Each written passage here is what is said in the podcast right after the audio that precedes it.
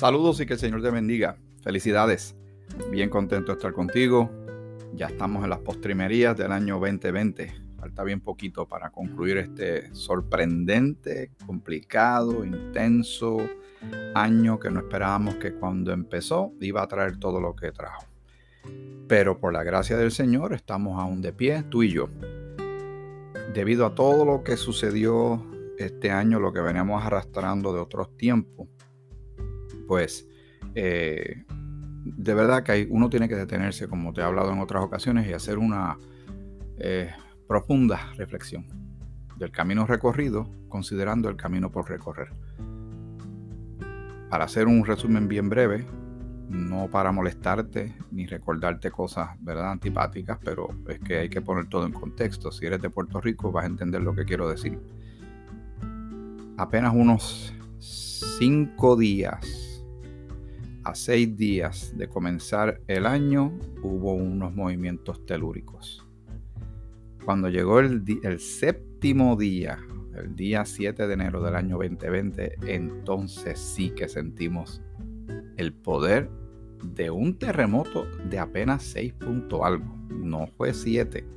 Yo no me imagino como un 7 sería y menos un 9 como algunos lugares del planeta han experimentado. Y fue algo terrible. Nos levantó de la cama todos, todo el mundo, donde, en la calle donde yo vivo, todo el mundo fue a parar al frente de sus casas, sorprendidos, sacudidos, de una situación que para nosotros era demasiado novedosa. Demasiado novedosa. Nos sorprendieron luego las imágenes que fueron saliendo de los daños, que fueron impresionantes. Te digo, como nosotros en Puerto Rico no estamos acostumbrados a ver. Hubo que esperar a que certificaran estructuras. En la iglesia que yo pastoreo hubo que esperar también que llegaran ingenieros y certificaran, porque el Estado estaba pidiendo que se certificaran los lugares que fueran seguros para poder entrar y utilizarlos y tenían un, eh, código de colores. Verde estaba bien, amarillo es con ciertas condiciones y rojo es que no se podía utilizar el sitio. Y lugares como Guánica, porque fue en la costa de Guánica los epicentros principales. Eh, Yauco, Guayanilla, fueron lugares que se afectaron grandemente, al igual que la ciudad de Ponce, que queda justo al próximo ciudad hacia el oeste de la ciudad donde yo estoy, de Juana Díaz. Increíble. Y todavía de pensarlo nada más es algo que, es impresionante. Afectó, todavía escucho historias de personas que no pueden entrar a con tranquilidad a sus propiedades, jóvenes, niños que no duermen bien, eh, traumas. Esos son, esa es la definición más básica de traumas. Muy bien, fueron pasando las semanas, las ayudas empezaron a llegar, muchísima gente quiso ayudar a las personas del área sur de la isla de los terremotos. Y según se fueron dando los permisos, se tomó cierta normalidad. La, la iglesia se reunía fuera de las facilidades hasta que por fin con la certificación con condiciones pues comenzamos a utilizar la iglesia adentro. Y así fue el país estaba tratando de tomar cierto ritmo. Mientras que las noticias ya finalizando el mes de diciembre y en el mes de enero recuerdo que estaba de vacaciones con mi esposa y nuestras hijas y sus esposos en, en Estados Unidos empezamos a escuchar las noticias de un, de un virus, de alguna enfermedad, algún mal que andaba por ahí, que estaba comenzando a tomar velocidad, que salió de, de China. Y yo recuerdo que estando allá, y pues por la mala costumbre que uno tiene de seguir las noticias, pues entonces yo le dije a, a la familia, hay que comprar mascarillas. Cuando yo no tenía la más mínima idea de cuán crítico y que mucho se habla del asunto de la mascarilla, los pros y los contras, cuánto tiempo, si sirven o no sirven, si de tela o no de tela. Eh, y desde entonces, apenas, estamos hablando de enero, apenas pude encontrar uno que otro. Ya se estaban yendo de los estantes, de tiendas grandes, de tiendas por departamento. Yo decía, aquí hay otra gente que está pensando como yo. Anyway, regresamos a Puerto Rico, siguen hablando del asunto de la recuperación de los terremotos, pero se está hablando de un virus. En el mes de febrero entonces el tema sigue tomando aún más velocidad. Ya nosotros estamos más tranquilos, más confiados utilizando la iglesia domingo tras domingo, en la semana, etc. Y los jóvenes también los viernes. Hasta que entonces el asunto llega a Puerto Rico. Comienzan a llegar los casos, Italia se veía horrible, España espantoso, Inglaterra en gran crisis y este COVID-19, SARS, COVID-2 o tiene varios nombres, el coronavirus. Eso ya es un nombre de uso y costumbre, pero para nosotros no sabíamos que nos iba a interrumpir nuestra vida de una manera terrible. Cuando dan la primera orden ejecutiva en el mes de marzo, y ahí entonces las cosas no han vuelto a ser igual. Las iglesias, solo después del verano que comenzaron a reunirse mayormente, algunas iglesias siempre se reunieron con limitaciones, con muchos controles, todavía están los controles. Nuestra iglesia vino a reunirse básicamente a finales de junio, principios de julio. Sí, haciendo las transmisiones, utilizando los medios electrónicos, que ahora eso explotó. Muchas iglesias tienen sus páginas de Facebook, canales de YouTube eh, yo comencé a hacer un, podcast, que es lo que estamos haciendo ahora, compartiendo tú y yo, eh, y todo eh, ha cambiado grandemente.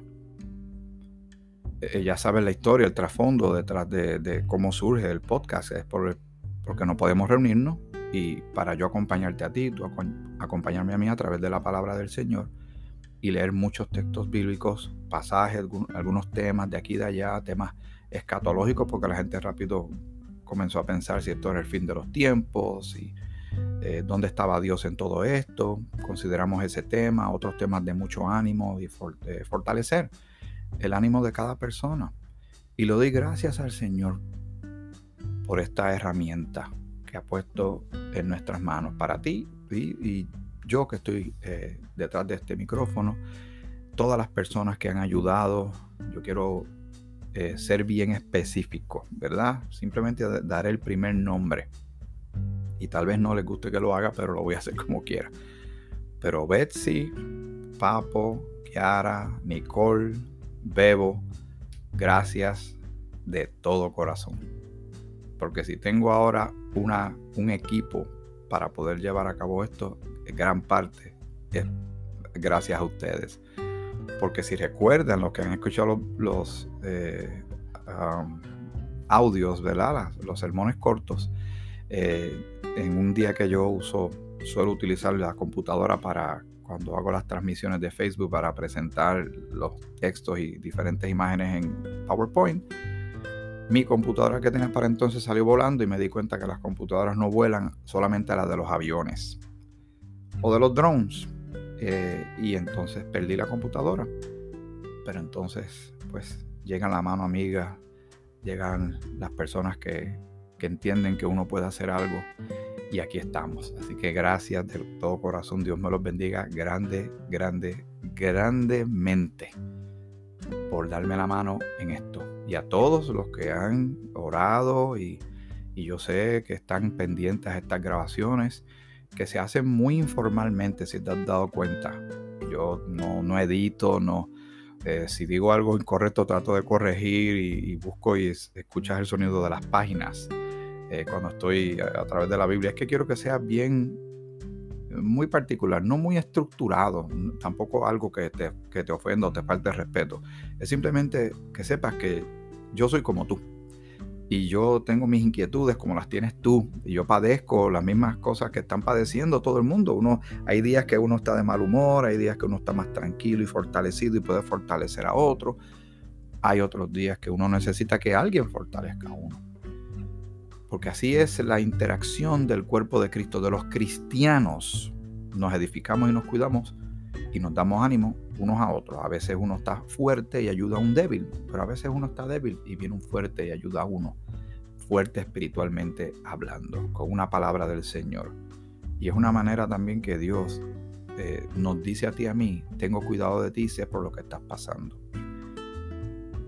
La complejidad de esta emergencia y emergencias acumuladas que ha afectado las emociones, el estado de ánimo de mucha gente.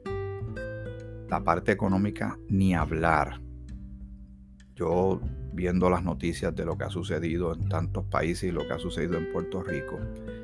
El, cambio tan abrupto, porque cuando una crisis va en cámara lenta, pues eh, es una manera de enfrentarlo. Pero cuando algo es muy súbito, que el cambio es prácticamente de un minuto a otro o de un día para otro, eh, manejarlo y adaptarse toma tiempo.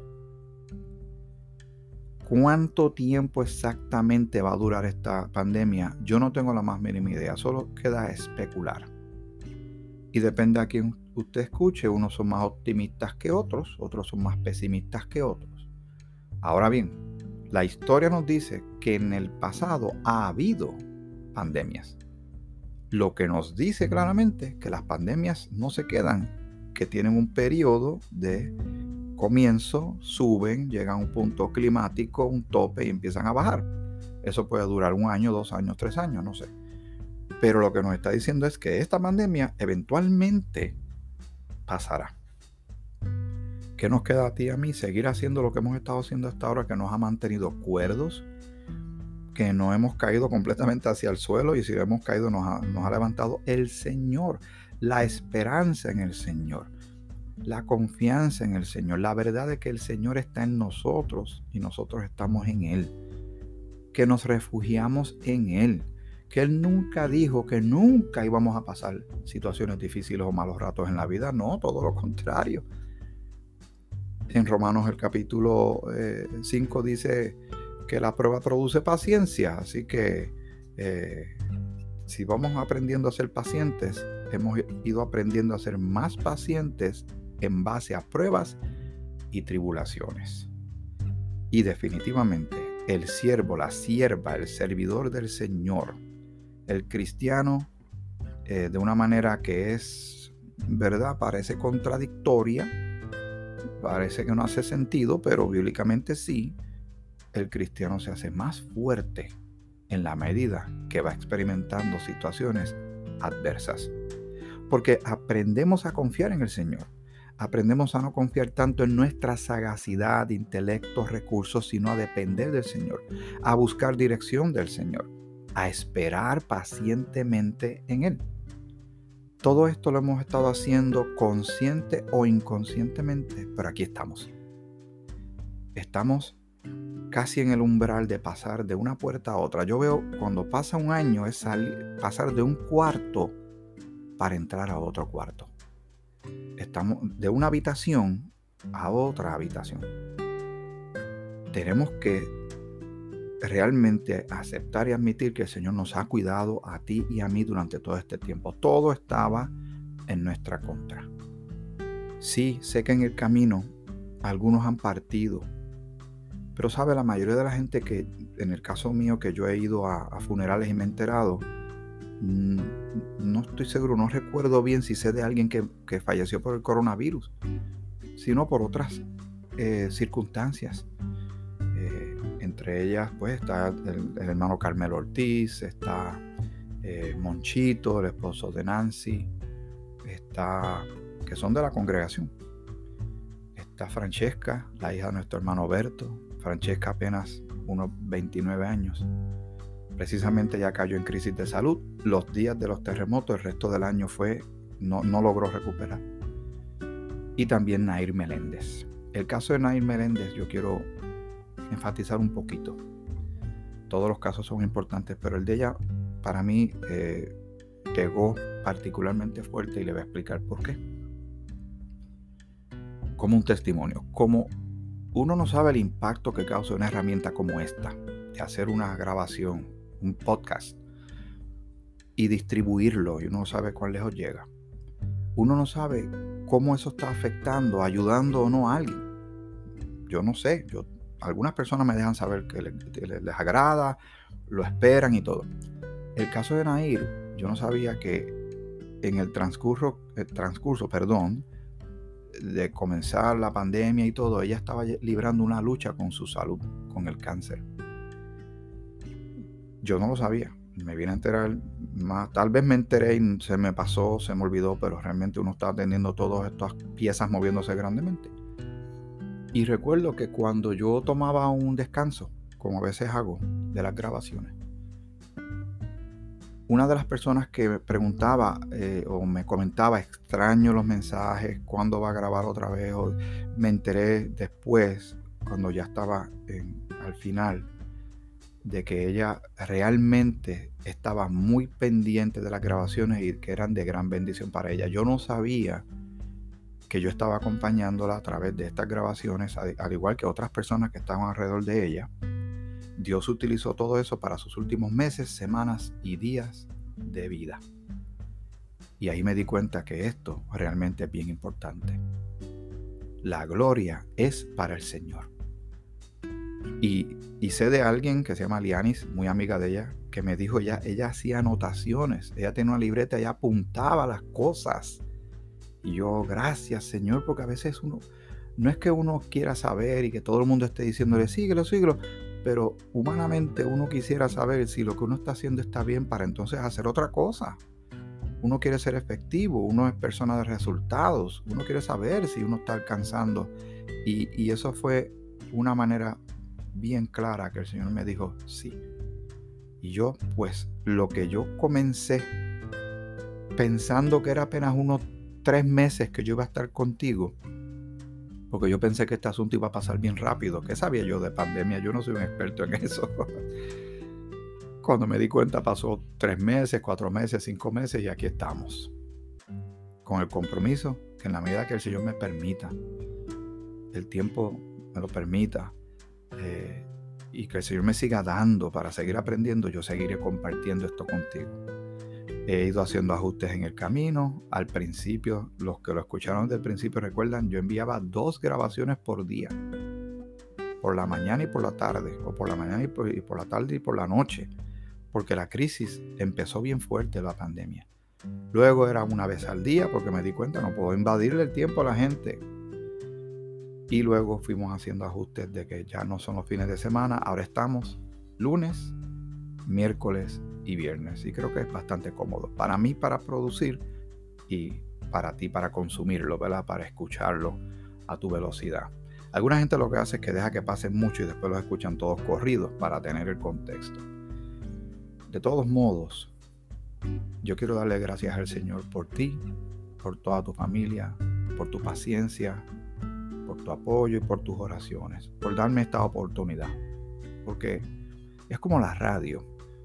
La radio, si no tiene radio escuchas, es simplemente un equipo electrónico tirando una onda al aire. Eso es todo. Pero es radio cuando tiene radio escuchas.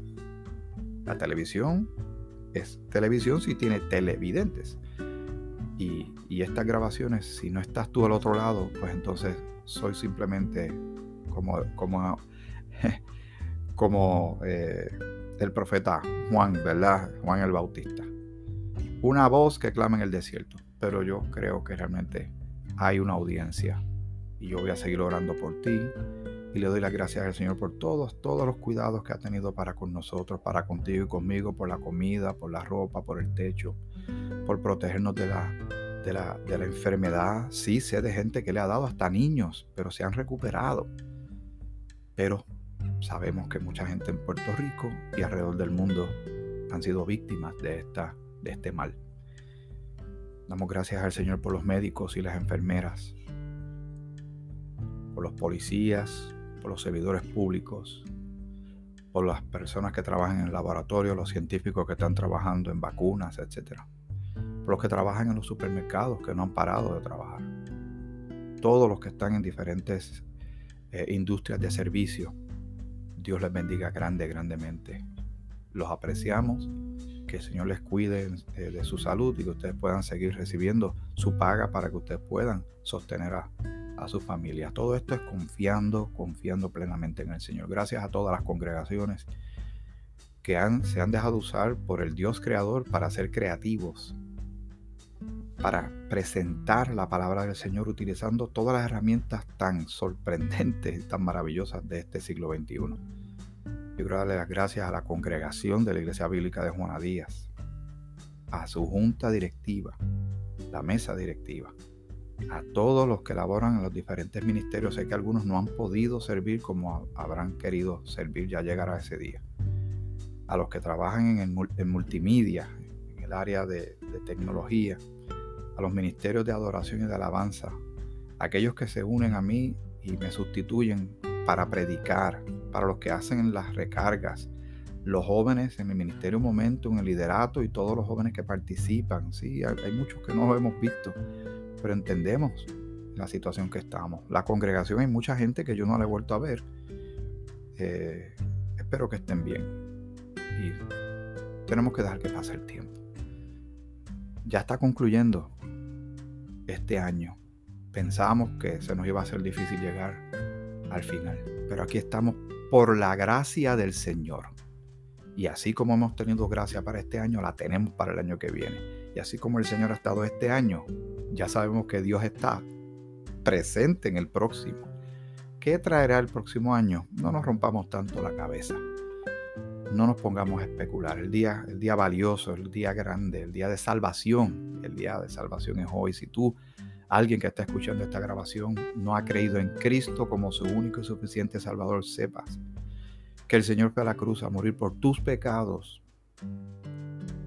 Murió, entregó su vida en la cruz, fue puesto en una tumba, pero resucitó al tercer día. Y todo aquel que en Él cree, el Señor le da perdón de pecados y vida eterna antes que termine el año, porque no sabemos lo que trae el próximo año. Pon tu vida en las manos del Señor Jesucristo y síguele. Síguele porque vendrán más cosas en el futuro si nos concentramos en lo que dice la palabra de Dios. El próximo episodio será el último episodio del año 2020. Lo digo así por si acaso alguien lo escucha más tarde, que entienda la secuencia de estos programas. No te lo pierdas. Vamos a hacer, ya quise hoy hacer más bien un resumen enfocado en el programa no leímos nada de Biblia. Pero en el próximo sí vamos a leer la escritura.